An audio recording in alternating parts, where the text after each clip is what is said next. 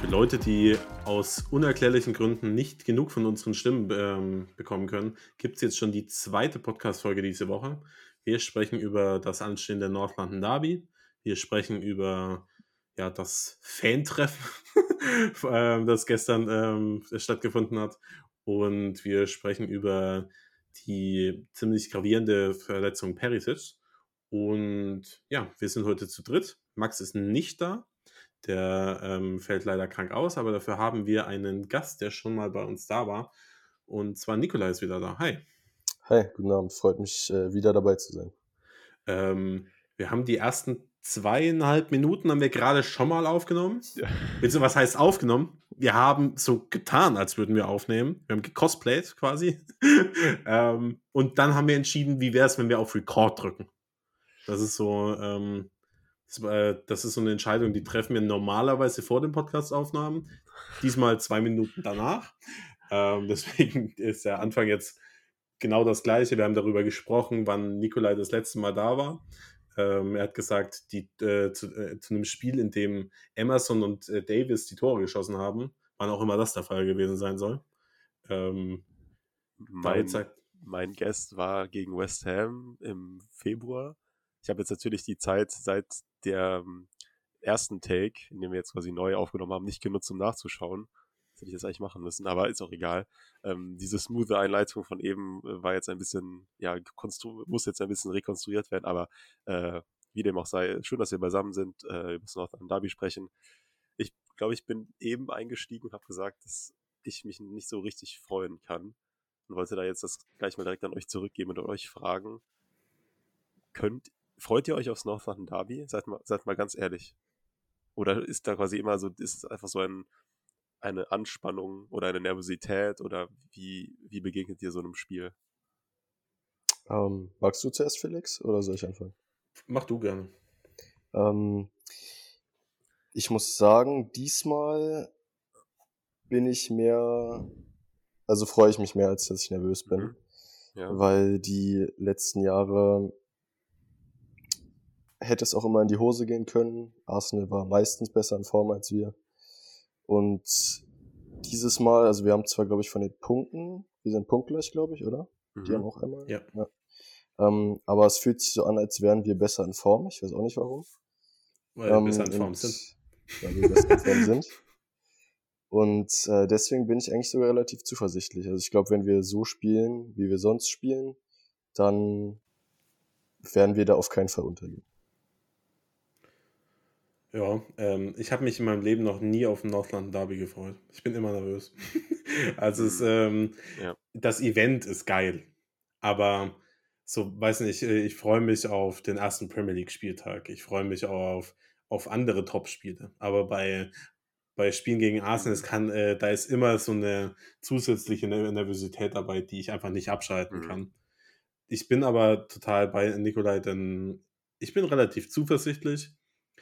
Ob wir jetzt gewinnen, keine Ahnung. Das ist total schwer zu sagen, aber wir sind sehr, sehr gut in Form. Ähm, ich glaube, Arsenal-Fans, die sich mit den Spurs in dieser Saison befasst haben, die sind ein bisschen nervös äh, oder sollten zumindest nervös sein.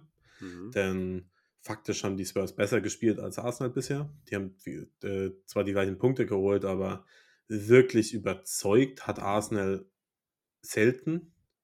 Ähm, gegen Everton war es okay, ähm, aber halt auch nur ein, äh, ein Tor geschossen und sonst, ähm, ich weiß nicht, wie, wie waren die gegen United? Ich, äh, ich bin, bin schon wieder durcheinander.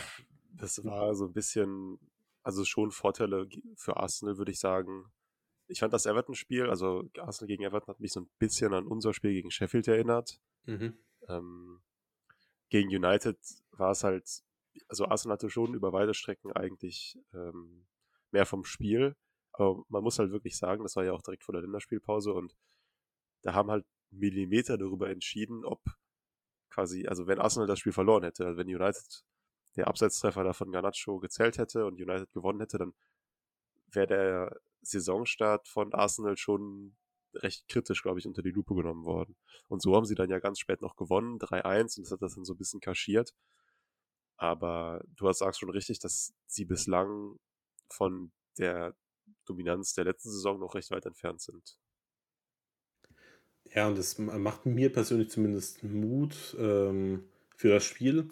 Und es macht mir vor allem auch nicht so viel Angst ähm, auf die komplette Saison gesehen. Mhm. Weil ähm, ich hatte schon ein bisschen Schiss, dass, äh, dass wenn vielleicht City ein bisschen struggelt, dass Arsenal, wenn sie, äh, wenn sie den ähm, einfach den Schwung aus der letzten Saison mitnehmen, okay, die haben der, der, die letzten Spiele waren ein bisschen kritisch, aber äh, sie haben sich ja prinzipiell ganz gut verstärkt, also mit, vor allem mit Declan Rice und hatte schon ein bisschen Angst, dass die vielleicht sogar Meister werden und zumindest die ersten fünf Spieltage deuten jetzt nicht darauf hin, einfach nur von der Qualität oder von der äh, Art und Weise, wie sie die Spiele bestritten haben, sind natürlich trotzdem nur zwei Punkte weg von City.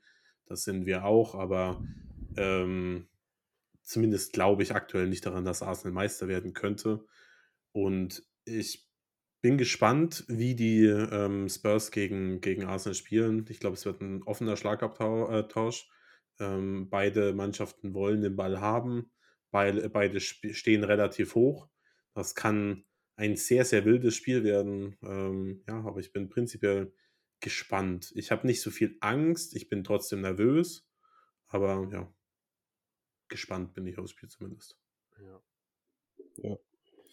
Bevor wir äh, wirklich aufs Spiel eingehen, wollen wir vielleicht erstmal über das, wie gesagt, dieses Fan-Meeting ähm, gestern spre äh, sprechen. Ja. Ähm, es wurden einige Leute eingeladen. Ich weiß gar nicht, wie viel. Ich bin da to be honest, nicht so gut vorbereitet, wie ich es gerne wäre. Ähm, aber es wurden eben ein paar ähm, Stimmen der Fans oder ein paar Leute eingeladen ähm, zu einem Treffen mit, ähm, mit Daniel Levy, der tatsächlich vor Ort war. Ähm, Kuklo war vor Ort, soweit ich weiß. Ähm, ja. Son war vor Ort. Ja. Sonst noch irgendjemand Relevantes? Weiß das jemand? Bethany England und als also die Kapitäne der beiden Mannschaften, also der, der Herrenmannschaft mhm. und der Damenmannschaft, die Trainer der beiden Mannschaften, Ange Postecoglou und Robert Willerham, äh, ein Schwede, der seit dem Sommer der neue Trainer der Spurs Ladies ist und eben Daniel Levy. Ich weiß nicht genau, wie der Moderator hieß, der so ein bisschen durch den Abend, Abend moderiert hat. Ähm, ich habe ein paar Ausschnitte gesehen, aber der kam mir nicht so bekannt vor, muss ich gestehen.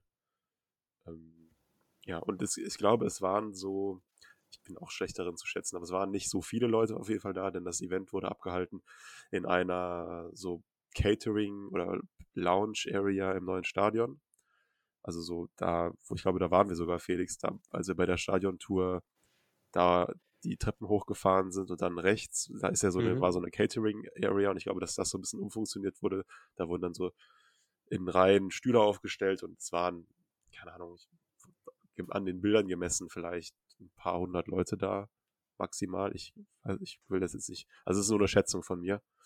Ähm, ich nehme an, dass der überwiegende Teil davon Season-Ticket-Holders waren. Vielleicht waren auch ein paar äh, One-Hotspur-Member oder so. Also auf jeden Fall Leute, die irgendwie in irgendeiner Art und Weise dem Verein regelmäßig Geld überweisen. Äh, ähm, oder halt vielleicht auch ein paar so, also wobei das, die, die Schnittmenge, Schnittmenge ist ja recht groß, halt so Fanclub-Vorsitzende, wobei die ja eigentlich auch alle dann bei den Spurs Mitglied sind. Genau. Ähm, die wurden eingeladen zu so einem sogenannten Fanforum. Und so wie ich das verstanden habe, ich habe dann gestern Abend mich ein bisschen damit auseinandergesetzt, habe so ein paar Leuten, äh, bei so ein paar Leuten gelesen, die da waren wurde im ersten Teil, hat dann so ein Moderator durch den Abend erstmal geführt mit so Fragen, die schon im Vorfeld halt ausgesucht wurden. Also da konnte das Publikum eben nur zuhören. Und dann zum Ende hin durfte das Publikum aber auch Fragen stellen. Ähm, der Tenor, den ich so mitbekommen habe, war, dass es jetzt eher keine, nicht so wirklich Raum gab, Daniel Levy jetzt super kritische Fragen zu stellen. Und selbst wenn dann mal eine etwas kritische Frage gestellt wurde, dann wurde der ganz gut ausgewichen, ähm, womit, glaube ich, auch zu rechnen war. Also es war mehr so, es wurde, glaube ich, der mehr der Fokus drauf gelegt, so ja, Ange und was sind Anges Vorstellungen von schönem Fußball und von Leadership und von Mental Health, einfach so ein Feel-Good Event, ähm, jetzt auch im Angesicht der, Angesicht der guten Stimmung, die gerade um den Verein herrscht, was ich an sich auch nicht verwerflich finde, das ist alles okay. Es ist halt nur so ein bisschen, ja, es wirft ein schlechtes Licht auf Daniel Levy, dass jetzt gerade, wo alles gut läuft, so ein Event veranstaltet wird und dann in den letzten Monaten, im letzten halben Jahr, als alles den Bach runterging, dass da die Transparenz mit den Fans gegen Null ging. So. Ähm, ja. Ich, man kann nur hoffen, dass das vielleicht jetzt ein erster Schritt ist und dass dann das auch in regelmäßigen Abständen beibehalten wird. Ähm, ja. ja, also ich, äh, ich gehe da total grundsätzlich mit. Ich glaube, das war ein Meeting, wo Danny Levy seinen Namen auch so ein bisschen reinwaschen wollte ähm, und das in der ja. aktuellen guten Stimmung halt einfach möglich ist.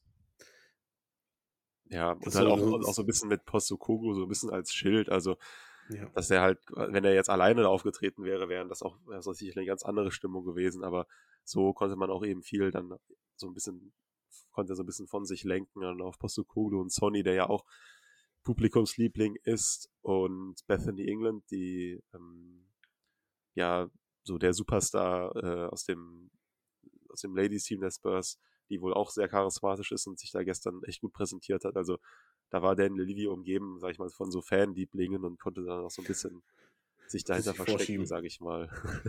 ähm, ja, also ich finde es ja, ich finde es prinzipiell gut, dass sowas, ähm, dass es sowas gibt, dass ähm, so ein Fanmeeting gibt, selbst wenn es ähm, in einer positiven quasi ja, Phase ähm, passiert.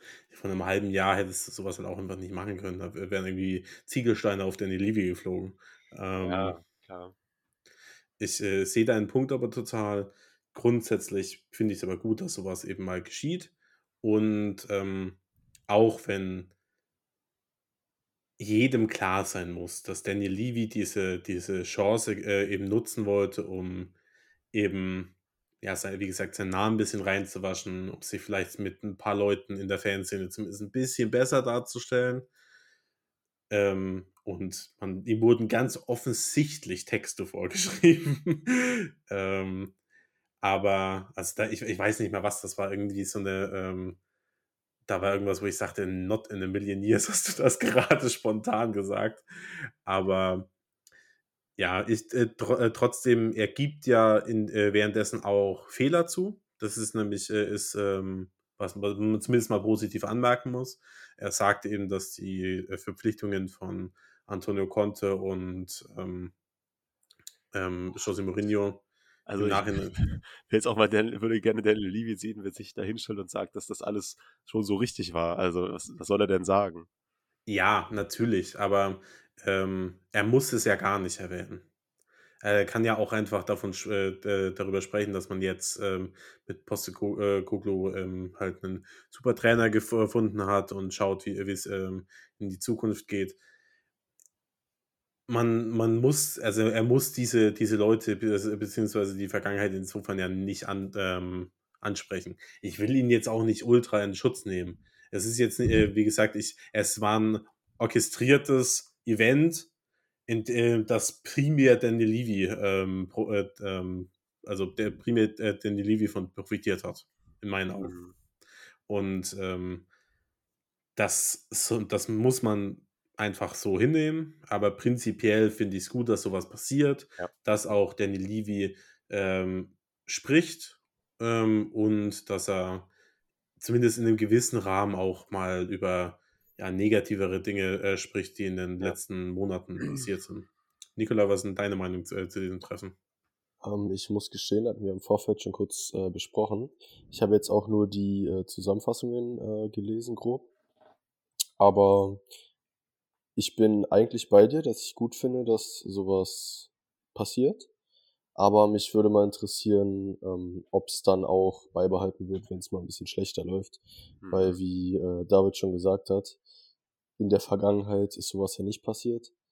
Und da gab's, denke ich mal, äh, viel eher Gesprächsbedarf, als es jetzt geben würde zwischen der Fanszene und zwischen ihm. Ähm, Also ich bin mal gespannt, ob er es beibehält. Ich würde mich freuen, ähm, vor allem wenn es schlechter läuft. Ich habe jetzt das Gefühl gehabt, durch äh, das Transferfenster, also korrigiert mich, wenn ich falsch liege, aber ist er in besseres Licht gerückt worden, auch jetzt durch die Postekoglu-Verpflichtung und äh, vor allem durch die Modalitäten bei manchen Transfers, also dass er Madison so günstig bekommen hat oder Vicario so günstig bekommen hat. Also da wurde ja auch bei den Kane-Verhandlungen wurden ihm auch viele ähm, Credits gegeben, sage ich mal.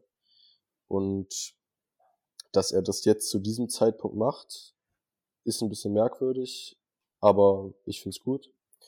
Und ich würde mich freuen, wenn er es einfach beibehält, wenn es, wie gesagt, auch mal Gesprächsbedarf in die andere Richtung gibt. Ja, muss man gucken, ob das wirklich passiert. Ähm, das ist total schwer zu sagen, meiner Meinung nach. Ähm, ich würde jetzt einfach mal sagen, wahrscheinlich, wenn es jetzt total negativ, äh, also total äh, schlecht läuft, kann ich mir irgendwie nicht vorstellen, dass so ein ähm, Treffen passiert. Aber ja. wir können, glaube ich, mal darüber, äh, ähm, es ist fast ein Fakt, dass dieser Sommer ähm, Danny Levis Kopf irgendwie gerettet hat. Er hat den Trainer gelandet, er hat ähm, die Transferphase im Großen und Ganzen ähm, gut über die Bühne, Bühne ge äh, gebracht, selbst mitten im Kane-Abgang. Ähm, wenn du mir jetzt gesagt hättest, so im April oder so, okay, ähm, wir, die Spurs bekommen wieder einen neuen Trainer und ähm, Harry Kane verlässt den Verein. Wie sind die äh, Fans im Nachhinein auf Danny Levy zu sprechen? Und du mir gesagt hättest, tendenziell positiver als halt im April, dann hätte ich gesagt, no way. Also völlig absurd. Und ja. ähm, wie viel davon jetzt im Nachhinein sein Verdienst ist, das wissen wir halt einfach nicht. Das ist total schwer zu äh, sagen. Ob jetzt er, äh, ich nehme mal ganz schwer an, dass äh, Scott Mann auf äh, Postecoglou gedrängt hat, weil, also, oder ihn ja. zumindest vorgeschlagen hat. Ähm, Causa, Causa Scott Mann, äh, er soll jetzt im September offiziell anfangen. Von daher, ich muss ganz ehrlich sagen, also ich meine, klar, er kann natürlich schon die ganze Zeit irgendwie mit involviert gewesen sein, aber ich frage mich wirklich, also ich habe da schon meine Zweifel, wie viel er schon gemacht hat, weil er ist wirklich offiziell immer noch nicht im Verein. Er fängt jetzt im September an. Ja, aber es hieß ja ähm, am Anfang der Transferphase, dass er eigentlich schon total involviert ist. Also ähm, der hat ja eigentlich schon angefangen, bevor er anfangen sollte, und das war im Juni. ähm, hm. Also ich, es ist total schwierig zu sagen. Also ähm, ein Paratici-Trainer äh, äh, ist äh, Postecoglou nicht. Der wollte wohl äh, Luis Enrique holen. Ähm, und ich einfach aufgrund der Connection, beide Australier und ähm, man war ja auch in der City Group, also da heißt, mhm. das heißt, er ähm, kannte Postecoglou durch seinen ähm, Japan-Aufenthalt. Es ist einfach naheliegend, dass, ähm, dass man eben zumindest Postekugel vorgeschlagen hat.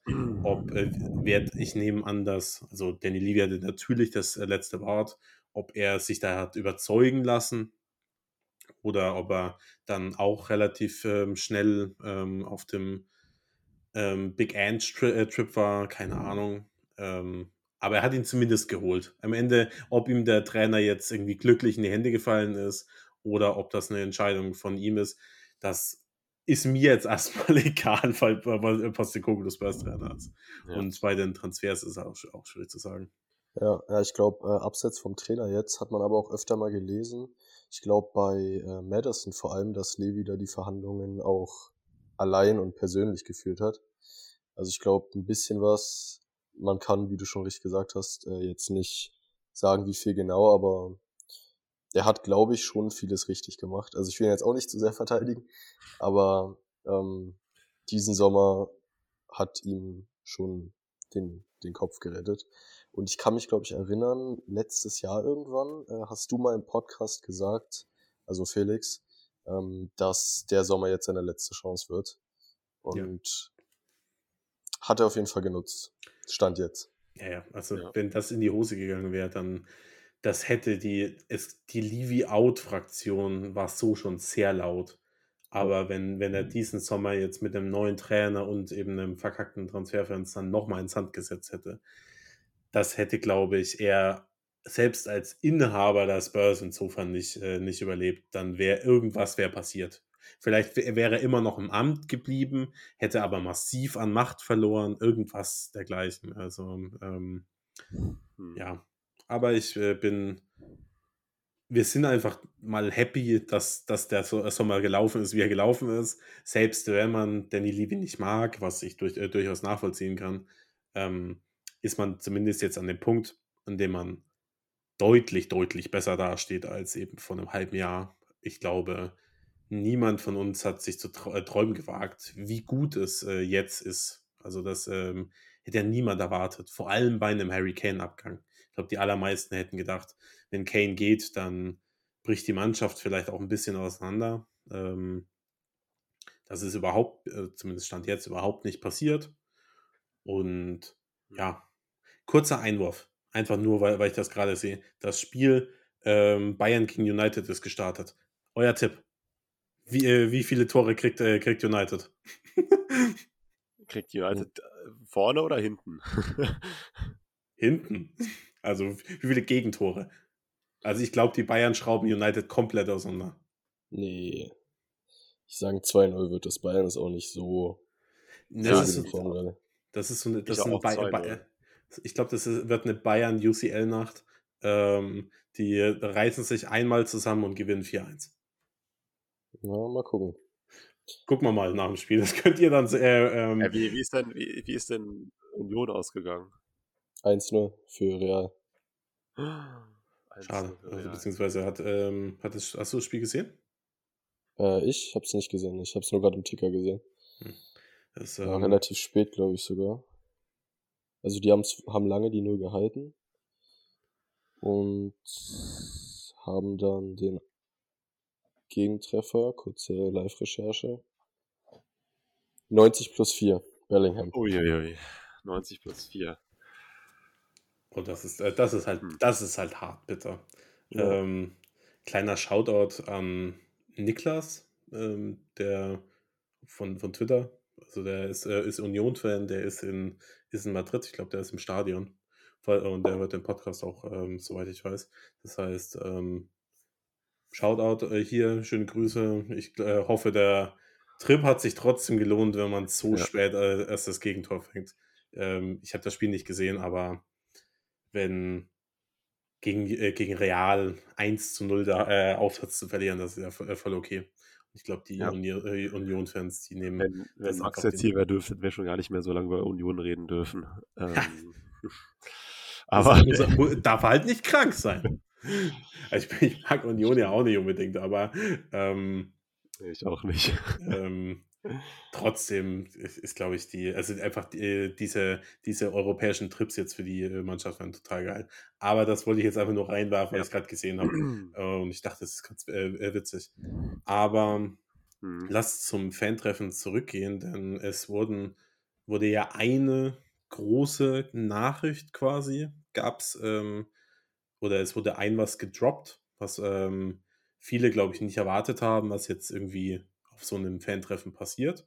Und zwar hat Daniel Levy eben davon gesprochen, dass, äh, dass es zu Harry Kane eine Rückkaufoption ähm, gäbe. Und ja, David, was ist denn, was ist denn deine Meinung da, äh, so dazu? Ich, ähm, ich kann danach äh, gleich sagen, was ich das, äh, davon halte, aber. Äh, also ich, ich glaube, dass ich, ich bin mir nicht ganz sicher, da gibt es mittlerweile ja, konkurrierende Informationen was denn diese Rückkaufklausel, ich glaube, Daniel Lee wird das einfach mal so rausgehauen, was das denn letztendlich bedeutet und zu welchen Konditionen vor allem ist eigentlich mehr die Frage.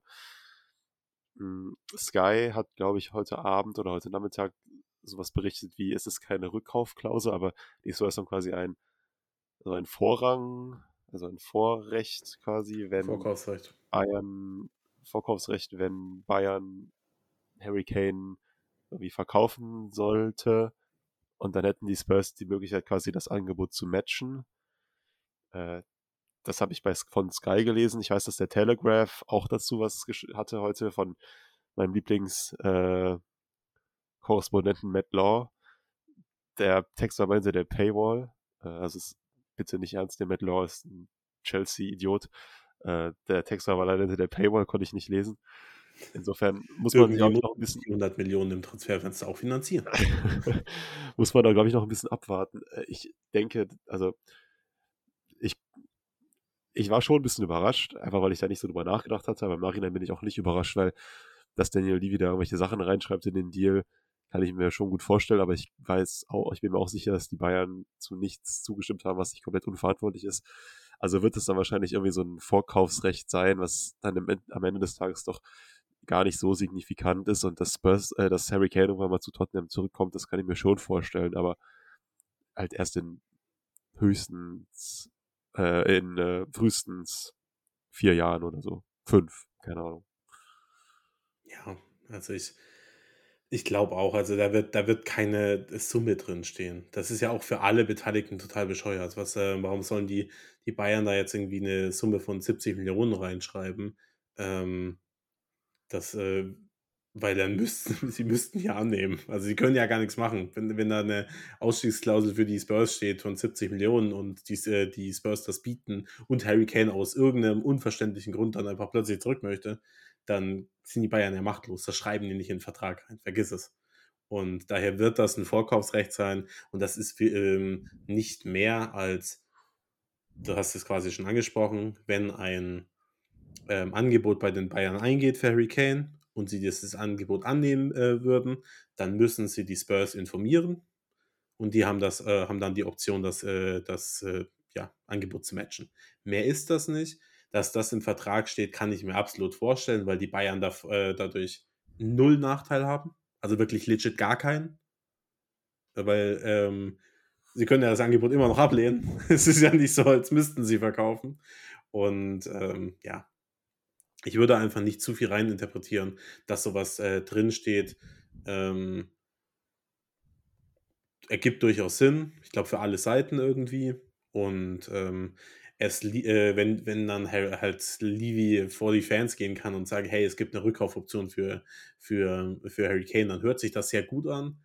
Aber es ist halt jetzt auch nicht mehr, als man meinen mag. Dass er irgendwann zurückkommt, klar, möglich ist das. Wann, weiß kein Mensch. Ist jetzt auch nicht so wahnsinnig wichtig. Ähm, wenn er jetzt irgendwie nächstes Jahr oder so, also nicht nächstes, also nächstes Season irgendwie vielleicht die, die Champions League gewinnt, dann hat er vielleicht auch schon mehr, so dass und die Spurs halt zu dem Zeitpunkt ähm, gut dastehen, dann kann ich mir vorstellen, dass er vielleicht auch schon in drei Jahren oder so zurückkommen würde. Vielleicht, aber es ist super äh, theoretisch. Aber es, ähm, ich glaube, wir können jetzt auch, oder beziehungsweise ich äh, kann von mir sagen, ich will Harry Kane zum jetzigen Zeitpunkt gar nicht haben. Ich will einfach, dass beide Seiten jetzt erstmal emotional Abstand nehmen, dass man, äh, dass beide Seiten eben, es ist wie bei so einer Trennung, man muss einfach erstmal ähm, einfach auf eigenen Beinen stehen und dann vielleicht kann man im Nachhinein noch befreundet sein. Und ja. Also ähm, was, was denkst du denn als äh, kurze Gegenfrage? Äh, ihr hattet letzte Folge auch ein bisschen über das Machtgefüge so geredet, mit Sonja als Kapitän und den beiden äh, Vice-Captains. Wie denkt ihr denn, würde es jetzt aussehen, wenn er noch da wäre? Also denkt ihr, es würde ähnlich sein? Oder? Das Machtgefüge oder ähm, die. Generell der Zustand der Mannschaft so. Also jetzt ist ja gerade, es könnte das ja gerade nicht besser sein. Glaubt ihr, es wäre genau so, wenn Kane noch da wäre? Ich das ist ja immer so ein bisschen so die Spekulation jetzt in den letzten Wochen. Es gibt ja so die Fraktion, die so zugegebenermaßen ein bisschen übertrieben sagt, so, ja, ohne Kane ist jetzt alles so viel besser. Kane war so eine toxische Energie und hat irgendwie so alles war um ihn herum und irgendwie um ihn herum zentriert und äh, die alles auf Kane ausgerichtet und das hat der Mannschaft nicht gut getan und so. Das sind so die Hardliner auf der einen Seite. Ich glaube, es ist irgendwo in der Mitte. Äh, das wäre ein anderes Mannschaftsgefüge und die Stimmung wäre auch irgendwie ein bisschen anders und also Harry Kane war einfach de facto der beste und wichtigste Spieler, bis er gegangen ist. Und insofern ist es halt schon, ähm, macht das einen riesen Unterschied. Ich glaube, dass wenn Harry Kane geblieben wäre, wäre er halt obviously Kapitän geworden und ich glaube auch, dass er das gut gemacht hätte. Aber dann hätten wir halt, und das, das hätte dann nicht bedeuten müssen, dass ein Romero jetzt nicht so gut spielt, wie er es gerade tut, aber er hätte dann halt, wär dann, dann wäre halt vielleicht Romero nicht Vizekapitän geworden, wer weiß, oder vielleicht Madison nicht. Und ähm, es, es wäre jetzt, glaube ich, es hätte schon leicht, leicht einen Unterschied gemacht, insofern, dass halt diese Spieler dann nicht so viel Verantwortung übernehmen müssen und sich das dann vielleicht auch in Leistungen auf dem Feld wie niederschlägt. Ähm, Was denkst du, Felix? Äh, also ich, äh, ich halte diese These, dass man jetzt, ähm, dass Harry Kane de, das Problem war, quasi, auch für absolut blödsinnig. Ja. Aber ähm, wir haben über die Theorie, und ich habe den Namen schon wieder vergessen, weißt Irving du das? Da? Theory. Irving Theory. Glaube ich. Ähm, klingt so physisch. Also, als, als wäre das irgendwas aus der Physik. Ähm, ja, aber, ja, das ist äh, Irving Theory, ja. ja. Es klingt wirklich, es klingt wirklich aus der Physik. ähm, eben, dass wenn ein Starspieler die Mannschaft verlässt, dass die Mannschaft danach besser performt, als man erwartet. Und das ist ja genau das, was gerade passiert. Und ich glaube einfach, dass vielleicht wäre man ähnlich gut auf dem Platz, aber ich glaube, dass, ähm, dass der Kane-Abgang der Mannschaft als Ganzes, also der, ähm, diesen Zusammenhalt, glaube ich, irgendwie gut getan hat, weil alle mussten ein bisschen ähm, zueinander rücken, alle mussten, es mussten mehr Leute Verantwortung übernehmen. Bisuma wurde, ähm, ähm, also hat von Postekoglu quasi gesagt bekommen, hey, du kannst, äh, kannst ein Führungsspieler sein in der Mannschaft. Ich glaube, das sind so kleine Sachen, die nicht in der Form passiert wären, wenn halt dieser große Name Harry Kane immer noch über allem thronen würde. Und ja. Sonny ist jetzt Kapitän, aber er ist ein ganz anderer Kapitän, als Harry Kane das in der Form war oder gewesen wäre, einfach nur vom Standing her. Und ja. daher glaube ich, dass der Zusammenhalt mit Kane schlechter wäre. Das ist jetzt natürlich auch pure Spekulation. Ähm, Wie es dann auf dem Feld aussehen würde, das sei mal dahingestellt. Harry Kane ist immer noch einer der Top 3 äh, Mittelstürmer der Welt. Das, ähm, und das, diese Meinung ändere ich jetzt äh, auch nicht plötzlich. Und vielleicht würdest du dann auf lange Sicht auf diese Sorge sehen, vielleicht noch mehr Punkte holen. Das ist durch, äh, durchaus möglich. Ja. Aber ich bin trotzdem irgendwie sehr happy aktuell, dass er nicht mehr da ist. Einfach nur, weil ich eben gerade Bock habe auf eine Ära ohne Kane. Wie lange auch immer die andauern mag, aber nicht mehr das Harry Kane-Team sein, sondern mal wieder, ja, Tottenham Hotspur. Eine Sache, noch so eine Analogie vielleicht. Stellt euch vor, ihr seid einfach an der Arbeit und ihr arbeitet dann irgendwas in einem Team gemeinsam, in, irgendeinem, in einer Gruppe, an irgendeinem Projekt oder so für euren Job, ganz egal, was das ist. Und ihr wisst, dass einer eurer Kollegen so vor ein paar Monaten massiv damit überlegt hat, zu kündigen und zu einem direkten Konkurrenten zu gehen oder so. Und hat sich dagegen entschieden, ist geblieben aber so, und ich will jetzt gar nicht Harry Kanes Professionalität in Frage stellen. Wenn er geblieben wäre, er hätte auf jeden Fall sein Bestes gegeben. Aber allein, dass alle dann, alle im Kader wissen, dass er eigentlich, wenn alles andere, dass es, also, dass es eine große Wahrscheinlichkeit gab und dass vielleicht auch Harry Kane am liebsten selber schon woanders wäre. Das wirkt sich dann doch schon auch auf so das Gesamtgefüge irgendwie aus. Auf die Stimmung. Und so, so gerade habe ich das Gefühl, dass alle Spieler im Kader wissen oder alle Spieler im Kader 100% für diesen Verein brennen, alles geben und auch sich darauf verlassen können, dass die anderen das auch so tun. Und ja. das ist, denke ich, ein großer Schlüssel hinter einem hinter, hinter Erfolg und hinter einem Mannschaftsgefüge, das auch hungrig ist und äh, so wie wir es jetzt gegen Sheffield gesehen haben, bis zur letzten Minute um drei Punkte kämpft. Ja, ja. safe in Kombination halt auch mit einem Trainer, der unbedingt da sein möchte. Ja. Also das genau. ist ähm, das in Kombination mit dieser Mannschaft, die ähm, unbedingt hier sein möchte, das ist halt eine Dynamik, die einfach einfach viel auslösen kann, einfach auf mentaler Ebene.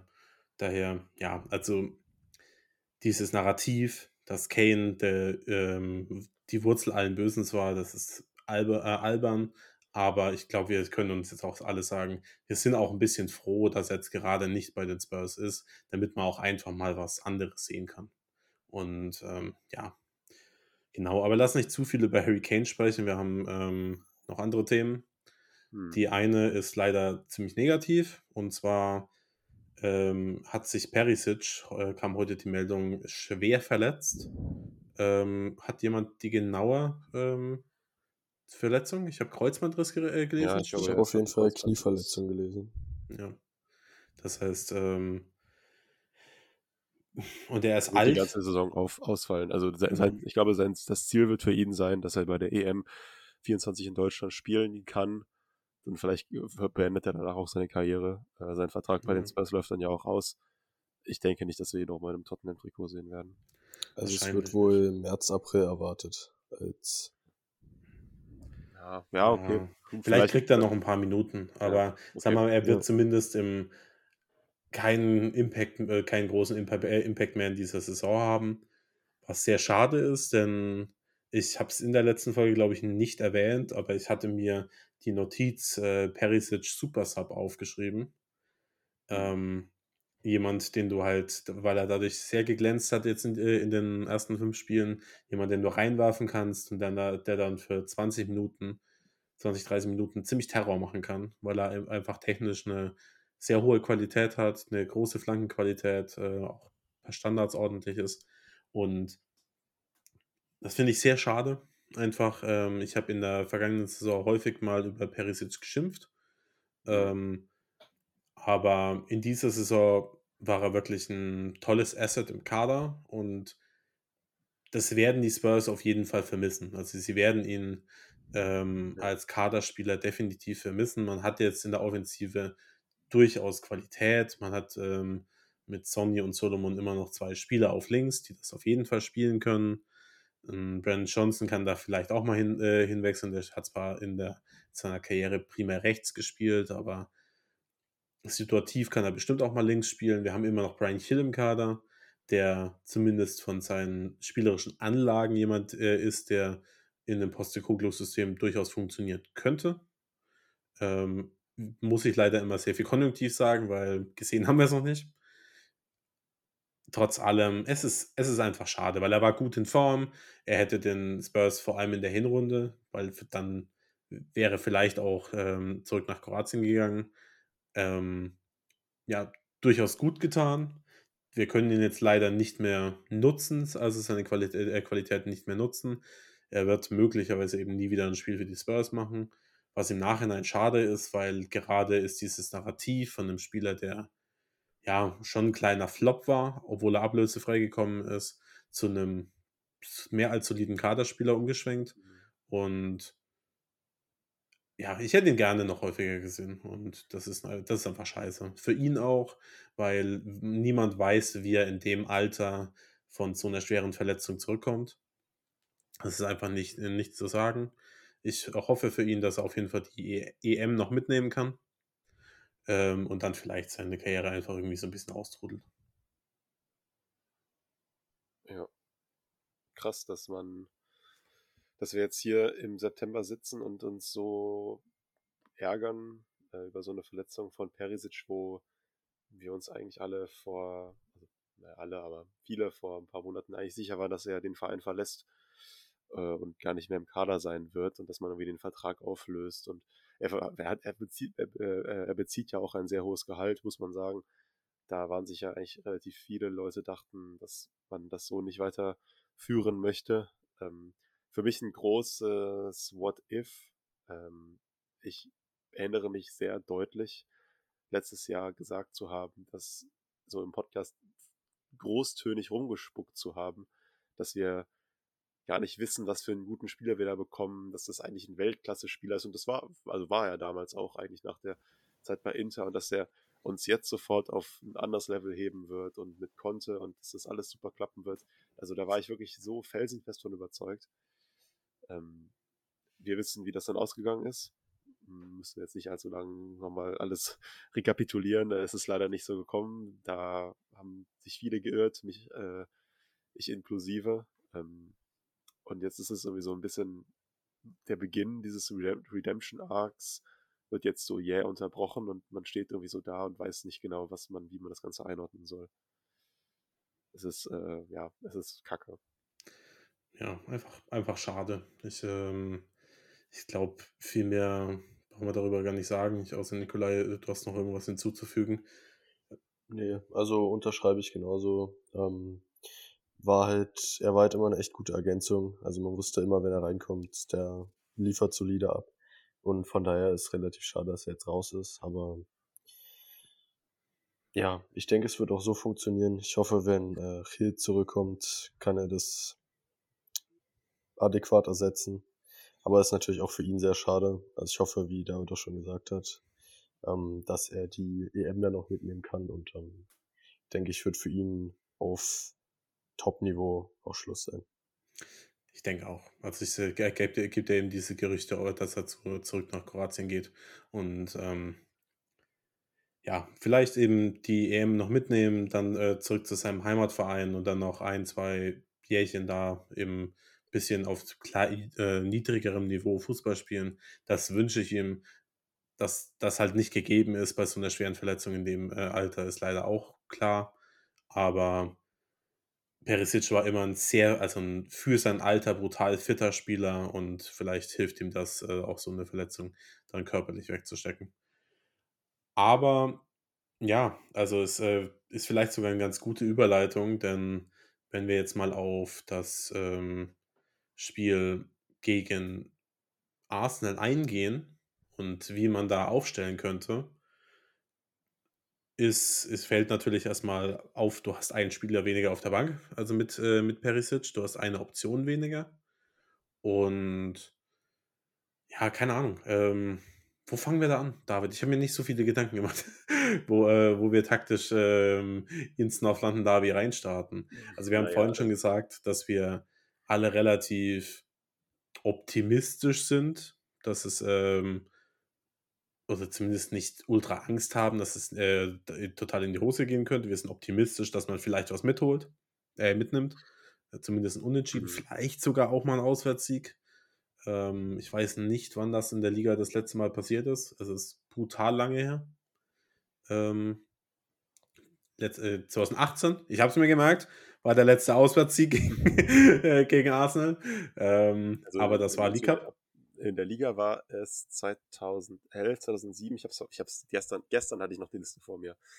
Äh, ich ich suche schnell raus, dass ich das ja. nicht mehr weiß. Äh, ich Auf jeden Fall, ähm, man kann optimistisch sein. Die Frage ist nur, ähm, ja, man, 2010. 2010, 2010. weder 2011 noch 2007. Ich weiß nicht. Ein 3 zu 2.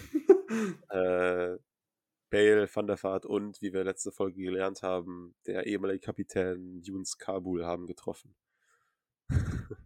Natürlich. Wer sonst? Ähm, genau. Auf jeden Fall, die letzten Spiele machen Mut für die Partie.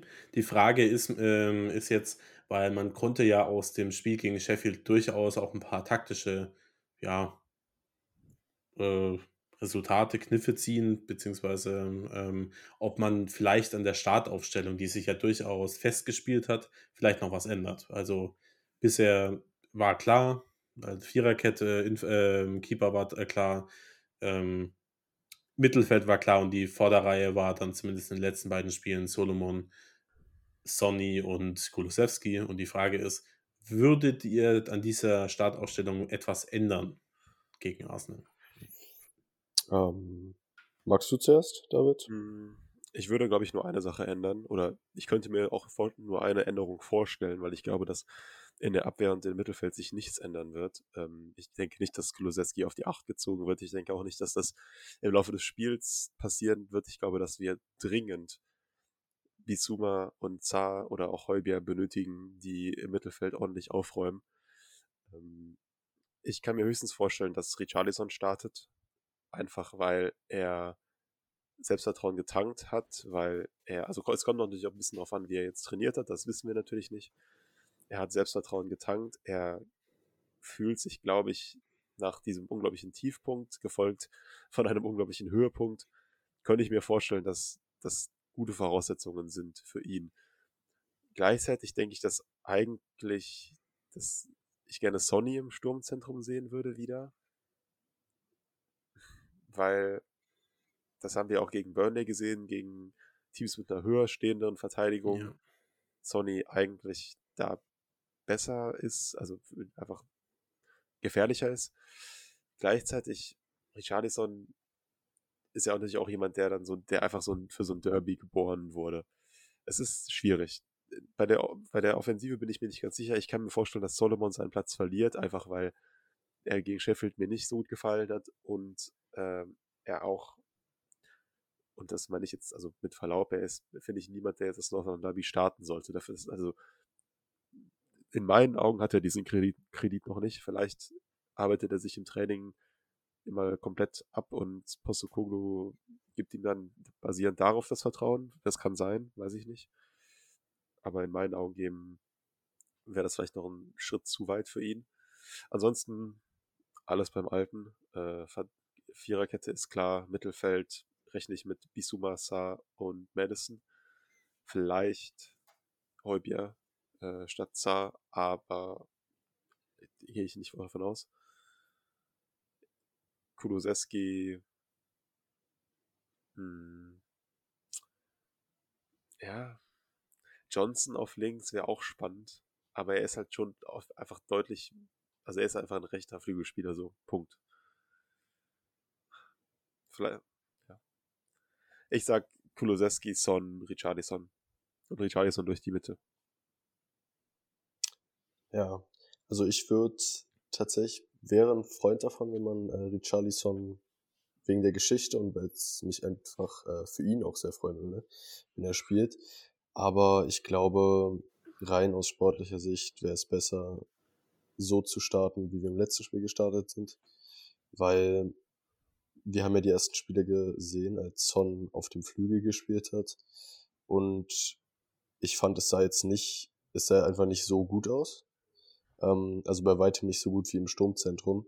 Und das jetzt ähm, zu wechseln, wäre, glaube ich, in so einem wichtigen Spiel. Also Son hat ja, ich weiß nicht, ob ihr das Interview äh, gelesen habt, selber gesagt, dass für ihn das wichtigste Spiel der Saison wäre und für die Mannschaft. Mhm.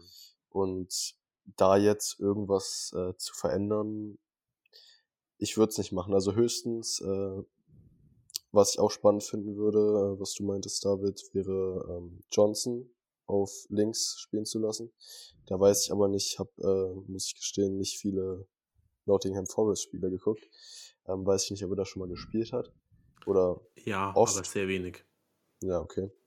Ähm, nee, dann würde ich, glaube ich, so starten wie im letzten Spiel. Also Abwehr und Mittelfeld sind stehen für mich. Und ich würde auch den Angriff so lassen, weil, wie gesagt, diesen Lauf, sage ich mal, den Son jetzt hatte, auch mit seinem Hattrick, ähm, zu beenden oder nicht zu beenden, aber halt diese Form wieder so ein bisschen ähm, zu riskieren, indem du mir jetzt wieder auf Außen setzt, wäre jetzt für mich die falsche Entscheidung. Also ich würde Richarlison auf jeden Fall bringen, auch relativ früh, äh, je nachdem wie der Spielverlauf halt ist, aber ich würde ihn nicht starten lassen. Ähm, ich glaube, er hat ähm, in der vorletzten Saison, also in der Championship-Saison, hat er sechs Spiele auf links gemacht, aber ich glaube in der vergangenen Spielzeit gar keins. Ja, ich glaube gar keins. Daher, er ist halt rechter Flügelspieler. Punkt aus seiner. Ähm, ich glaube auch, es wird relativ äh, langweilig. Also ich, äh, ich habe in der letzten Folge, weil, weil wir nicht so wirklich aufs Spiel an sich eingegangen sind, ich noch nicht ähm, ähm, genug ähm, Richarlison gelobt denn ich habe immer an ihn geglaubt. Ähm, ich bin auch weiterhin der Meinung, dass, äh, das, das wird mit ihm auf jeden Fall. Ähm, das war jetzt kein Ausrutscher. Die Frage ist aber eben, ob das jetzt die Partie ist, wo du, ähm, wo er starten sollte. Denn David hat schon perfekt an, äh, angesprochen. Du wirst Räume bekommen gegen Arsenal und da ist Sonny halt eigentlich perfekt ähm, im Sturmzentrum. Und ähm, warum ihn da jetzt rausnehmen? Ähm, Richarlison kannst du auch ohne Probleme später noch bringen als, äh, als Sub. Die Frage ist dann, wer spielt links? Solomon war, war jetzt vielleicht nicht überragend gegen Sheffield, ähm, aber sonst haben wir da halt niemanden. Also du kannst Sony natürlich nach links äh, ziehen, aber wenn du ihn halt im Sturmzentrum lassen möchtest, dann, dann bleibt halt durch, die Peris, durch den Perisic-Ausfall nur noch Solomon da. Ich glaube, auf rechts ja. wird sich, wird sich ähm, auch nichts tun. Ähm, ich glaube, Kulusewski startet nochmal und Johnson kommt dann eben als, ähm, als Auswechselspieler rein. Ich äh, glaube, der könnte da auch ziemlich Terror machen mit seiner, seiner Geschwindigkeit, äh, wenn er da irgendwie nach 60 Minuten oder so käme. Ja, ich glaube, es wird relativ, äh, relativ langweilig. Ich könnte mir wirklich vorstellen, dass gar keine Änderung passiert. Mhm. Ähm, ja. Kulusewski ja. ist auch jemand, der mit seiner, er ist ein sehr guter Passspieler ähm, gegen hohe, tiefstehende Teams, äh, gegen hochstehende Teams vielleicht dann auch ähm, die bessere Option ist, um dann Sonny in Szene zu setzen. Daher, ich glaube, ich würde tatsächlich un, äh, ohne Veränderung in die, äh, in die Partie gehen. Ähm, ich, ich sehe gerne Richarlison und äh, ich könnte es mir auch vorstellen, dass er da wieder ein gutes Spiel macht, wenn er starten würde. Aber Sonny hat mir halt als Linksaußen in dieser Saison wirklich fast gar nicht gefallen. Also ich, äh, ich würde es mir gerne einreden, dass er äh, gut performt hat, aber das ist einfach leider nicht der Fall. Ähm, hm. Vielleicht würde er auch da auf Linksaußen besser, äh, besser aussehen, wenn er mehr Platz hat. Also wird er mit Sicherheit. Aber ich glaube, Solomon, ähm, Sonny und, ähm, und Kulusewski wird die, wird die Front 3 quasi sein äh, im Nordland Derby. Ja. Ich glaube auch nicht, dass im Mittelfeld was passiert. Kulusewski vielleicht dann eben auf die 8, wenn, wenn man vielleicht hinten liegt oder so. Wenn man ähm, da einfach noch ein Tor schießen muss, dann ist er vielleicht auch die, die offensivere Variante, als das ein Heubier oder ein Zar ist. Aber starten wird er da bestimmt nicht. Also ich würde ihn tatsächlich ganz gerne mal im Laufe der Saison oder in, auch in den, im nächsten Monat oder so gerne mal auf der 8 starten sehen, um zu gucken, wie das funktioniert. Mhm. Aber gegen Arsenal sehe ich das nicht. Da braucht man ähm, ja. mehr defensive Qualität auf der Position. Es würde mich tatsächlich auch überhaupt nicht wundern, wenn Heubier da startet in dem Spiel. Aber mhm. der, der ja auch eine ordentlich, ordentliche Partie gegen Sheffield gemacht hat. Ja, denke ich auch. Also wäre jetzt, finde ich nicht nötig, was zu verändern. Also auf links hast du halt, wie gesagt, keine andere Option. Ähm, ja. Und Sonder zu stellen, würde ich nicht machen. Hm. Es ist zwar ein bisschen ich langweilig, halt gerne, aber... Ich würde halt einfach wirklich gerne Richard... Also ich, ich, sehe eure Punkte, ich würde einfach wirklich gerne Richarlison sehen. Ja, ähm, ich auch. Aber also ich, äh, ich, ich werde niemals gegen Richarlison argumentieren. Ähm, aber... Ah, denkst du denn äh, aus sportlicher Sicht, David, wäre das, wär das die richtige Entscheidung? Also wenn du alles andere mal ausblendest? Nee, nee, es wäre nicht, ist, also das, das wäre nicht die richtige Entscheidung. Es ist nur, dass, ihr kennt das ja sicherlich auch, ich habe so ein funny Feeling, sage ich mal, mit Blick auf Richarlison. Ja. Aber das, das äh, ist natürlich kein, kein Grund für. funny Feeling, entweder Hattrick oder rote Karte. ja, das, das lasse ich jetzt hier offen, das äh, könnt ihr euch aussuchen. Ähm, ähm, was, ja. Ich habe eine Idee. Ähm, wie wir dieses North London Derby noch ein bisschen äh, eine kleine, ein bisschen previewen können. Wie, was haltet ihr von Combined Startelfs? Finde ich immer schwierig, okay. aber lass trotzdem machen. Okay. Dann lass uns doch mal, weil das finde ich gerade spannend mit Blick auf die ja doch, also klar, Arsenal ist schon irgendwie so ein bisschen favorisiert, aber ich glaube, man kann schon zu Recht sagen, Tottenham hat die Saison echt gut gespielt, äh, hat auch definitiv Chancen und ich glaube, dass viele, so viele Beobachter halt nicht so auf dem Schirm haben, wie gut die Spurs sozusagen eigentlich gespielt haben. Von daher, lass uns doch mal versuchen, eine möglichst unbiased ähm, Startelf zusammenzustellen aus Tottenham und Arsenal-Spielern. Und ich finde, da fängt es dann halt schon im Tor an. So. Ich Keine Diskussion, äh, basierend, äh, auf, ja, auch basierend ja. auf der aktuellen Saison, finde ich, da müssen wir auch mit Vicario gehen. Ähm,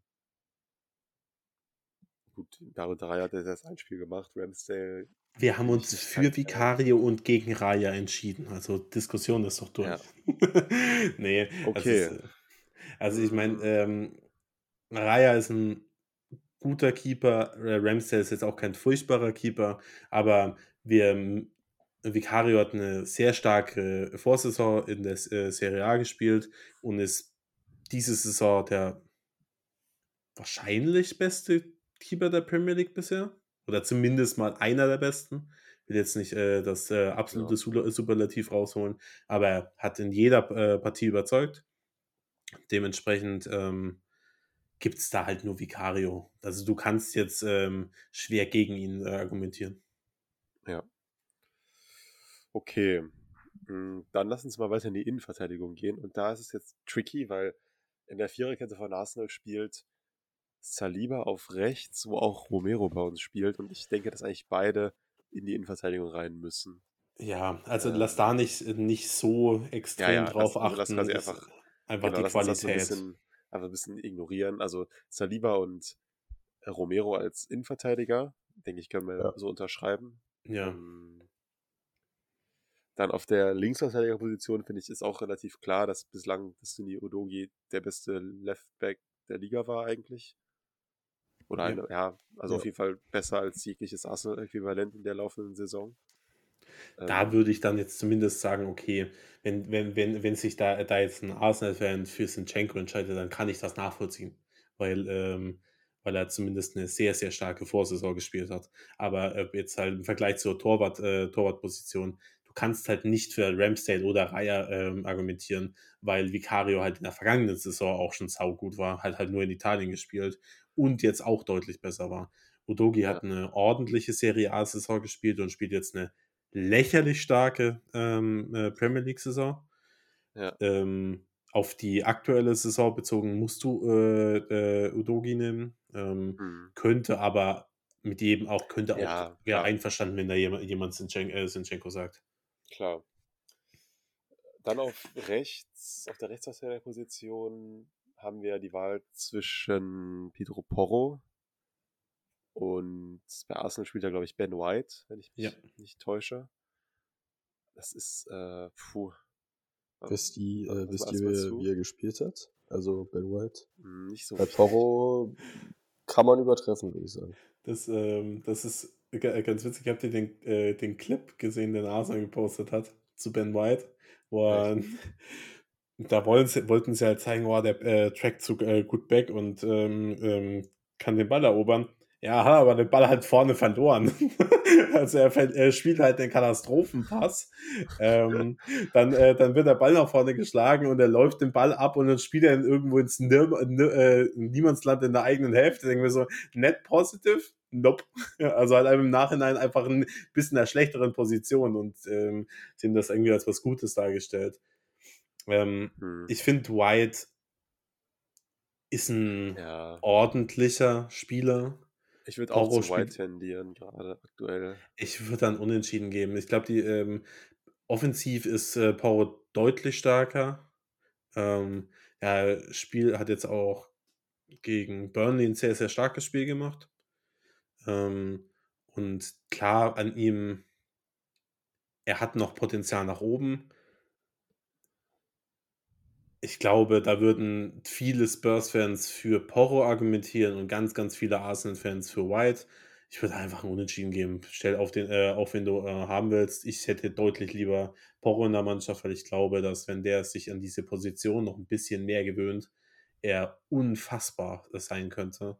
Und er hat jetzt auf der ähm, Defensiv jetzt auch nicht mehr so viel anbrennen lassen in den vergangenen Spielen. Und das war immer seine große, große Schwäche. Dementsprechend kannst du eigentlich auch nicht klar gegen ihn argumentieren. Also mhm. gegen Burnley sah er in der einen Situation ein bisschen scheiße aus, aber jetzt war es auch nicht katastrophal vor dem äh, ersten Tor. Daher, ja, ich würde zu Porro tendieren, würde aber eher einen Unentschieden geben. Okay. Ja. Dann im defensiven Mittelfeld haben wir die schwierige Wahl zwischen Declan Rice und East Bisuma. Ähm, also aus der Spurs, so bis mit der, also East Bisuma ist schon diese Saison einfach ein Biest. Ähm, aber Declan Rice ist auch ein extrem guter Spieler. Das ist, finde ich, sehr, sehr schwierig. Was sagst du, Nikolai? Also nur auf die Saison auf jeden Fall Bisuma. Also ich habe jetzt die Arsenal-Spiele nicht gesehen, nur die Zusammenfassungen. Aber er ist, glaube ich, auch zweimal Man of the Match geworden, oder? Ja, ja, ja. ersten beiden. Ähm, führt ja. kein Weg an ihm vorbei. Ja, also ist jetzt vielleicht auch Tottenham-Brille, aber. Ihr, ihr, habt mich überzeugt. Das ist auch keine Tottenham-Brille. Ich hatte das mit den Man of the Match vergessen. Das ist, äh, das stimmt. Äh, Bisuma, ja. Ich bin, ich bin, ich bin sehr, äh, sehr proud auf meinen äh, Ich Bisuma Player of the Season Call. Aber das jetzt bei den Spurs wirklich. Äh, Habe ich das nicht gesagt? Oder? Ich habe das hundertprozentig gesagt. Also ich okay. weiß nicht, ob du das. Ich habe auch was mit Visa. Ich habe nee, nee, nee, was ich gesagt habe, war äh, bei den Season Predictions, glaube ich, bei die größte Überraschung oder so oder Most Improved Play habe ich, glaube ich, Bisuma gesagt. Hm. Aber also nicht bei Player of the Season. Da, sorry, da habe ich gerade was verwechselt. Ähm, auf diese Saison musst du Bisuma machen, obwohl Rice auch gut spielt. Also der, der spielt auch eine sehr, sehr, sehr gute Saison bisher. Und ich könnte, ey, wenn, wenn da, also jetzt mal auf, äh, auf die letzten, wenn du jetzt nicht nur diese eine Saison betrachtest, dann kann, musst du da Rice nehmen, weil Bisuma eine Katastrophenvorsaison gespielt. Das ist mhm. einfach äh, so. Deswegen, weißt du was, ich, äh, um, um zumindest ein bisschen äh, äh, mitzugehen will, ein äh, bisschen Realismus reinzubringen, sage ich sogar Rice, obwohl mein Herz natürlich nur Bisuma schreit und ähm, ich mit meinem Call eben Tottenham Player of the Season Bisuma weiterhin sehr proud bin. Vielleicht wird es auch Madison, aber er scheint okay. zumindest eine sehr, sehr gute Saison zu spielen. Okay. So, dann. dann lass uns, also wir spielen übrigens in einer 4-3-3-Formation, habe ich eben hier als Trainer von dieser Combined 11 festgelegt. Äh, das, das ist sehr einfach, denn beide Spiel, äh, Mannschaften spielen mit einer 4-3-3. wir brauchen noch zwei Mittelfeldspieler. Äh, und ich habe jetzt aber beschlossen, wir spielen mit zwei offensiven Mittelfeldspielern, nämlich James Madison und Martin Oedegaard. Sind, geht ihr da mit? Ist, glaube ich, wenig entgegenzusetzen. Ja, ja würde ich auch, würde ich auch behaupten. also ich meine, du kannst ja Harvards nicht aufstellen, das ist so. Harvards ist der Balljunge. Glaubst du, er findet den Ball? Na, Harvard ist der, Harvard ist der Physio von dem Team.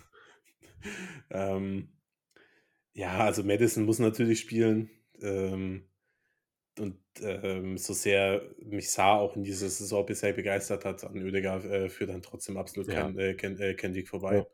Da brauchen wir auch nicht äh, drüber sprechen. Und ich glaube, ich glaube, vorne ist es, ähm, sind ein paar Positionen relativ simpel. Also, beziehungsweise ja. eine ist sehr simpel. Also auf rechts Bukayo Saka. Ja, ja. kann man nicht dagegen Vorne drin Sonny. Ja. Würde ich sagen. Ja. Und links Martinelli. Ja. Ich muss, ich muss mich ja hier gerade mal kurz outen. Ich glaube, Martinelli, so von der Person her weiß ich nicht, aber zumindest was das Fußballerische angeht, ist eigentlich mein, einer meiner Lieblingsspieler bei Arsenal. Ich finde den mega. Ja, fair enough. Das ist ein sehr guter, äh, sehr guter äh, Spieler, braucht man äh, nicht, nicht Und die haben den für 6 Millionen oder so gekauft damals. Da muss man schon. Wie alt ist der mittlerweile? 22 oder so? 22 oder so, ich schau mal gerade. Ja, Moment. 22, 23. Das sind genau diese Transfers, die ich von Spurs sehen will. Ähm, junge Spieler holen, bei denen du äh, dir relativ sicher 23. bist, dass sie großes, großes Potenzial haben. Und Martinelli hat eine fantastische Entwicklung genommen. Ich hoffe, dass das gleiche eben bei den Spurs jetzt mit ähm, mit einem Alejo Willis passiert. Warte mal, was ist eigentlich mit unserem neuen Innenverteidiger passiert? Sollte da nicht die, äh, diese Woche der, der Medizincheck sein? Bei Vuskovic. Ja. Ja, das, da, da, Max hat schon befürchtet, dass jetzt, wo Perisic verletzt ist, dass dann der Deal doch durchfällt. nee, nee, nee, nee, nee, nee, nee. äh, das ist nicht okay. Ähm, ja, das ist mir nur gerade eingefallen. Auf jeden Fall, ich äh, hoffe, dass eben die talentierten Spieler, die die Spurs geholt haben, in, eben eine ähnliche Entwicklung nehmen können wie Martinelli, denn ein super Spieler muss man bei allem, aller Rivalität muss man das einfach anerkennen. Die beiden Außenpositionen, die müssen, müssen an die, äh, an Arsenal gehen. Außer du stellst Sonny auf links, dann kannst du darüber diskutieren, äh, zumindest auf die einfach grundsätzliche Qualität bezogen. Aber ja, dann stellt man halt, äh, wir stellen halt jetzt mal Sonny in die Mitte und vergleichen mit äh, Gabriel Jesus und äh, Ketja. Und ich glaube, da brauchen wir jetzt nicht ultra drüber diskutieren. Da, da hat Sonny dann schon noch äh, äh, klar die Nase vorn. Ja. Ja. Nee, finde ich, haben wir eine ganz gute Elf zusammengestellt. Ich glaube, da gibt es jetzt natürlich dann, klar, Bisuma Rice, Udogi, Zinchenko, Rai, äh, Ben White, Pedro Porro, das sind alles so Sachen, wo ich finde, es nicht 100% klar ist, wer jetzt der bessere Spieler ist. Und das werden ja. auch tendenziell dann, also gerade dieses Duell Bisuma gegen Declan Rice, wer wird das Mittelfeld dominieren jetzt am Sonntag? Das sind auch Schlüssel, Schlüssel, ähm, ja, äh, Bereiche, Schlüsselzonen dann auf dem Feld. Ähm, Call Bisuma wird das Mittelfeld auffressen. ich hoffe, du hast recht. Ich hoffe, du hast recht. Ähm, aber ich finde, wir haben da eine ganz, ganz gut ausgeglichene Elf zusammengestellt. Ja, auch Arsenal-Fans werden da mit Sicherheit noch ein paar andere Sachen zu sagen, aber ja, ja aber ich meine, ich meine, die allermeisten sind ist noch klar. Wie gesagt, Vicario dagegen kannst du nicht argumentieren. Die Innenverteidigung ist klar. Ähm, die Außenverteidiger, da kannst du diskutieren. Ähm, defensives Mittelfeld kannst du, äh, wenn kommt, kommt drauf an, wie du diese äh, Saison einordnest. Aber das Mittelfeld ist sonst klar mit Madison und Oedegaard und der Sturm eigentlich auch. Also ich finde, dass äh, wir haben da jetzt so ein bisschen, natürlich haben wir äh, klar eine Fanbrille auf, aber im Endeffekt ist das, denke ich, eine relativ faire Einschätzung. Ja. Ja. ja.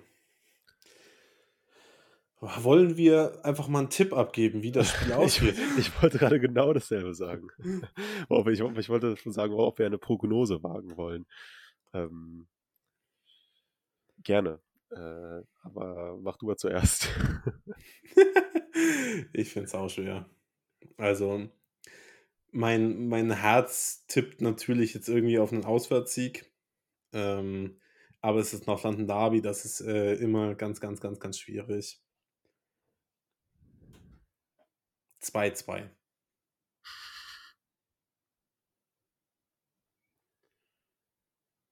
Hm. Wir, wir kriegen frühen Gegentor, müssen dann ähm, lange hinterherlaufen, führen dann und dann macht Arsenal noch den Ausgleich.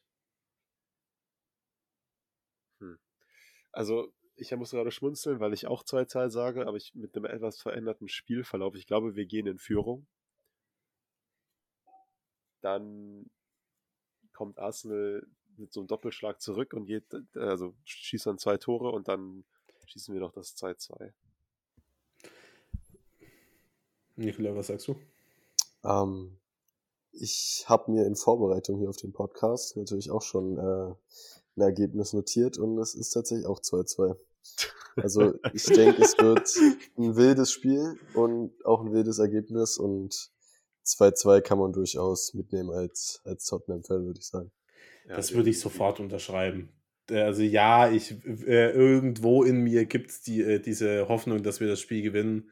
Aber ey, wenn wir so, solange wir nicht, äh, nicht auswärts bei Arsenal verlieren, ist alles super. Und ja. ähm, ich glaube, die allermeisten würden das, äh, das mitnehmen, das Ergebnis. Aber es würde mich nicht wundern, wenn wir 4-2 gewinnen, wenn wir 4-2 verlieren. Das ist irgendwie alles möglich. Ähm, es wird, glaube ich, einfach ein sehr wildes Spiel. Also 0-0 schließe ich aus. Ja, auf jeden Fall. Ja, ja. Ich muss äh, für einen Artikel am Wochenende muss ich Argumente finden, also dein Streitgespräch mit Chris von 90 Plus, äh, liebe Grüße, ich bezweifle, dass er das gerade hört, aber falls doch, dann liebe Grüße an dieser Stelle. Äh, Chris von 90 Plus, äh, Chris McCarthy, der ja bekanntermaßen Arsenal-Fan ist.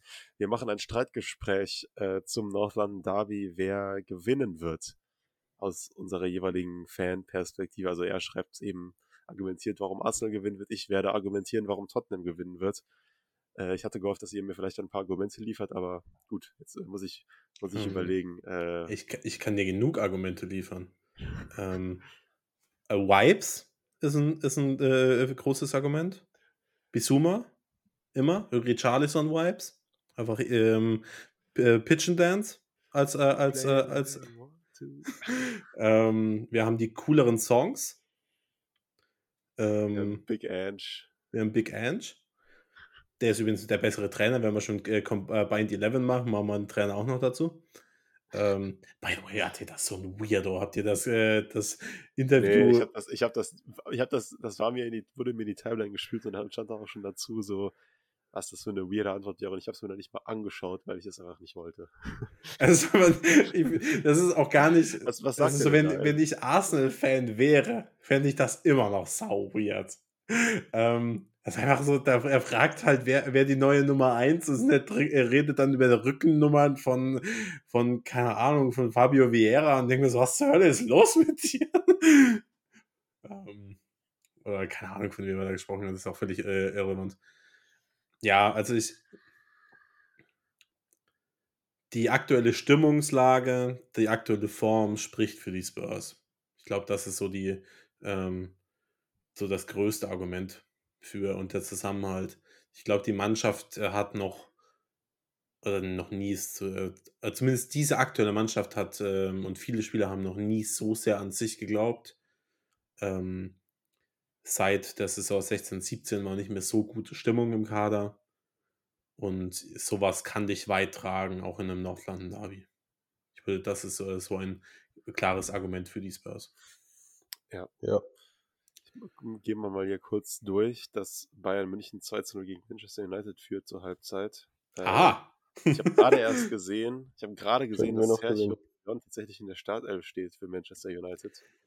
Der war im ähm, letzten Spiel nicht schlecht, habe ich gelesen. Also, United, United hat doch 3 zu 0 gegen Brighton verloren, oder wie? Oder 3 ja, ja, aber er war der einzig gute Spieler, äh, Man United-Spieler auf dem Platz. Ich, ich habe das Spiel ja, nicht gesehen, ja, ja. aber ähm, Spiel hätte ich gerne gesehen. Aber ich Arsenal führt übrigens auch 3 zu 0 gegen Eindhoven. Ähm, das ist aber auch so eine Sache, die man, die man besprechen muss. Arsenal hat natürlich jetzt das Midweek-Game in den Knochen und die Spurs nicht. Und selbst wenn sie das jetzt gewinnen, wonach es ja aussieht, ist das einfach eine Belastung, die halt faktisch da ist. Äh, Gleiches gilt übrigens für Liverpool. Dann übernächst, also der, dann im Spieltag danach. Die spielen nämlich auch jetzt unter der Woche, spielen dann am Wochenende halt Premier League, wie die Spurs auch, spielen dann unter der Woche Carabao Cup, wo die Spurs ja nicht mehr dabei sind. Und dann äh, am Wochenende ähm, gegen Tottenham. Also die werden in demselben Zeitraum, in dem Tottenham ein Spiel gemacht hat, nämlich gegen Arsenal, wird Liverpool drei Spiele absolviert haben. Nämlich in der Europa League gegen, also dann in der Premier League, ich weiß gar nicht, gegen wen sie spielen und im Carabao Cup.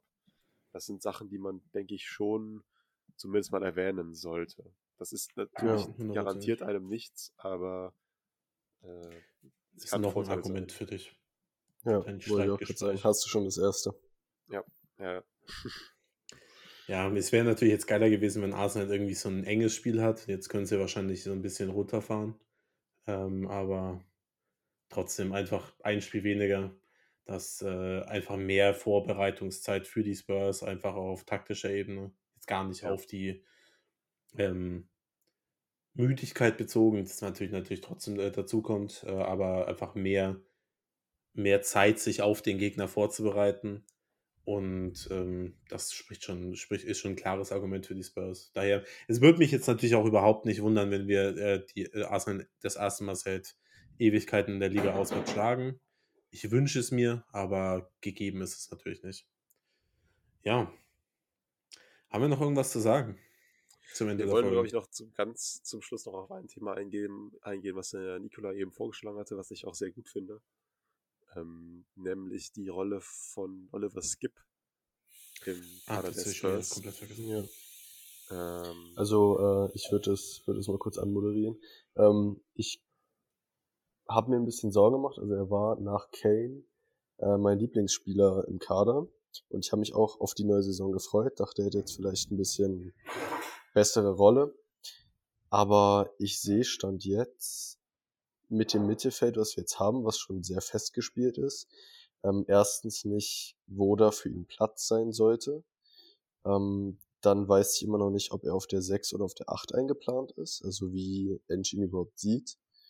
Und äh, vielleicht als, an euch jetzt mal als Frage, wenn ihr den Fakt mal außer Acht lasst, dass er Clubgrown und Homegrown ist und nur anhand der Leistung jetzt bewertet, wie würdet ihr ihn denn jetzt sehen? Also mhm. ich finde, es gibt wenig Argumente für ihn momentan und auch aus seiner Perspektive, also er ist dieses Jahr 23 geworden, ähm, er ist jetzt auch in einem Alter, wo er, wenn er so Fuß fassen will, noch in seiner Karriere auch regelmäßig spielen sollte. Und ja. wenn die Saison jetzt so weitergeht wie bisher, plus äh, die Rückkehr von Bentancur noch, sehe ich nicht, dass er sich jetzt äh, in die erste Elf spielt. Also ich würde mich freuen, äh, wenn er mich, ähm, wenn er mich widerlegen würde, aber ähm, ich sehe es stand jetzt nicht. Und äh, da wollte ich mal wissen, wie ihr das seht, ob ihr mir da vielleicht ein bisschen Hoffnung machen könnt. Kann ich nicht. ähm, ja, ich, ich mag Skippy. Äh, ich fand ihn unter Nuno übertrieben gut, als er damals äh, reingekommen ist in die Mannschaft. War er eine der wenigen, wenigen Lichtblicke. Ähm, aber er hat jetzt nicht so überzeugt im, im vergangenen Jahr quasi. Er hat das eine sehr gute Spiel gegen Milan gehabt, das Hinspiel. Ähm, er hat in der Preseason das gute Spiel gegen habe ich vergessen, wo er die zwei Tore geschossen hat. Barcelona. Barcelona, genau. Ähm, aber ich finde es schwierig, wenn man wirklich mal außer Acht lassen würde, dass er eben als ähm, Spieler, der wirklich äh, von den ähm, Spurs ausgebildet wurde, äh, elementar für, den Ka äh, für die Kadernominierung ist.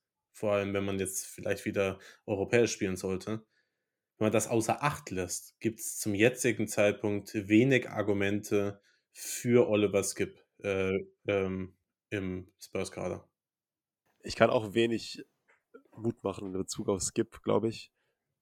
Und wenn ich ganz ehrlich bin, du sagst das, also du, du hast uns gefragt, Nikola, wenn er nicht Clubgrown wäre und Homegrown, ich würde ihn verkaufen. So, er hat, oder ich würde ihn verleihen, ab, irgendwie abgeben. Er braucht Spielzeit, du sagst das ganz richtig. Äh, er ist für in meinen Augen äh, ist für ihn halt auch nicht so richtig der Platz. Also wir haben halt in unserem Mittelfeld einen klaren designierten Sechser in East Bisuma, der quasi der Spieler ist, der sich auch, der auch in der Lage sein muss, im Ballbesitz sich vom gegnerischen Druck zu befreien und der gegen den Ball in der Lage sein muss, eben ähm, starke Tacklings zu machen und also zumindest, also sich vom Gegner unter Druck zu befreien, das sehe ich bei Skip irgendwie nicht so. Dann haben wir halt Madison, äh, unantastbar, und dann haben wir diesen dritten Spieler, das ist ja bisher so ein bisschen zar ausgefüllt hat. Das ist noch am ehesten dieser Box-to-Box-Spieler, der Skip auch ähm, sein kann, aber da sind einfach Spieler vor ihm, die über ein anderes Skillset verfügen und die technisch versierter sind und ja.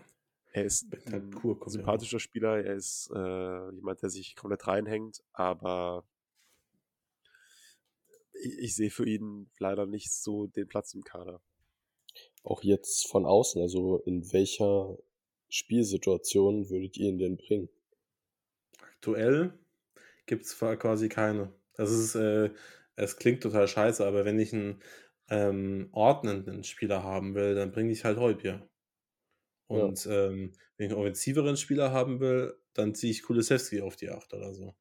Und es, ähm, ich wünsche mir es unfassbar, dass er es noch schafft, weil ich immer noch eigentlich einen sehr guten Spieler in ihm sehe, der durchaus in der Lage ist, ähm, auf der richtigen Position, vielleicht in, auf einer Doppelsechs eigentlich äh, formen kann. Aber er ist, wie David schon anspricht, einfach auf der alleinigen Sex ist er nicht pressingresistent genug und äh, nicht trippelstark genug, um sich, äh, um da wirklich die erste Reihe irgendwie zu überspielen. Das traue ich, also das Bisuma kann das und einem Bentagur traue ich das in dem Kader noch zu. Also der kann das offensichtlicherweise, das hat er letztes Jahr mehr als häufig äh, bewiesen. Ähm, aber gibt, ist das halt einfach nicht. Er ist gegen den Ball ganz, ganz gut und als, sagen wir mal, ordnenden Sechser würde ich ihn vielleicht noch sehen, aber ich wüsste nicht, in welcher Spielsituation wir das jemals bräuchten. Daher, ja, es ist. Ich glaube, das wird eine ganz, ganz entscheidende Saison für ihn. Er hat das, äh, er hat den Cheatcode, dass man ihn für die äh, Kadernominierung langfristig braucht. Aber wenn man das wirklich außer Acht lassen würde, dann gibt es eigentlich wenig Gründe, die für ihn sprechen. Also zumindest langfristig. Was ich, würdet ihr, äh, Entschuldigung, was würdet ihr ihm jetzt empfehlen? Also sollte er im Winter nicht langfristig gehen, aber sich vielleicht ausleihen lassen, weil also er kann ja mit der Situation eigentlich auch nicht zufrieden sein. Ja, vor allem, wenn, also wenn Bentancur zurückkommt, ähm, dann ist er halt dritte Wahl auf, das, äh, auf der 8 und maximal zweite Wahl auf der 6 und das ist er mit, äh, wenn Heubier bleibt, wahrscheinlich auch nicht. Daher, und wenn man es, man kann das wahrscheinlich kadertechnisch auffangen, dadurch, äh, dass man jetzt auch noch Johnson nominiert hat und eben in dieser Saison die Club Grown, also diese, diese Club Train Spieler halt nicht braucht. Ähm, daher würde ich ihm tatsächlich möglicherweise halt eine Laie in der Rückrunde empfehlen. Ähm, weil bei den Spurs wird er, wenn, wenn nicht viel Verletzungspech eintritt, ähm, äh, wird er da vielleicht nicht super viel äh, auf super viel Spielzeit kommen. Ihr vergesst eine Sache, den Afrika Cup. Äh, oh ja. Ich denke, dass gut, er das Jahr auf jeden Fall noch bei Tottenham verbringen wird und dann im nächsten Sommer wird man schauen, auch je nachdem, wie man dann, wie und ob man dann europäisch spielt. Ähm, guter, guter Call. Also das habe ich tatsächlich komplett ausgeblendet. Ich nehme alles ja. zurück. Ich äh, werde diese Saison bei den Spurs bleiben. ähm, aber wenn der Afrika Cup nicht da, äh, da wäre, könnte ich mir vorstellen, dass eine Laie, Laie mit äh, zustande käme. Aber dadurch, dass man nicht nur einen äh, Spieler verliert zum Afrika, Afrika Cup, sondern zwei mit Bisuma Unza, ähm, muss er natürlich bleiben. Punkt. Ähm, gut, dass du es eingeworfen hast, David. Ja. Ja, schauen wir mal. Also ich äh, wünsche es ihm weiterhin. Ich, ähm, ich mag ihn eigentlich und äh, grundsätzlich Spieler aus der eigenen Jugend, die es äh, in die Profimannschaft schaffen, wäre super, wenn, da, wenn er irgendwie es noch Ruder noch rumreißen würde. Aber aktuell wirkt es nicht so, als könnte er das. Leider. Aber Jetzt gehen wir es auf einer negativen Note raus, aber denkt wieder daran, dass wir, dass wir pos äh, positiv äh, oder optimistisch auf das Nordland Derby äh, blicken. Sonst, ähm, ich glaube, wir machen die Folge hier zu. Wir haben jetzt äh, relativ lange gesprochen. Es hat mir wieder sehr viel Spaß gemacht. Vielen, vielen Dank, Nikolai, dass du dabei warst. Ja, sehr, sehr gerne. Schön. Ähm, und wir hören uns dann nach den Nordlanden Derby wieder. Äh, hoffentlich mit einem ordentlichen bis sehr erfolgreichen Ergebnis. Und ja, bis dahin eine schöne Zeit. Genießt das Wochenende, genießt das Nordland Derby und bis dahin kommen Spurs.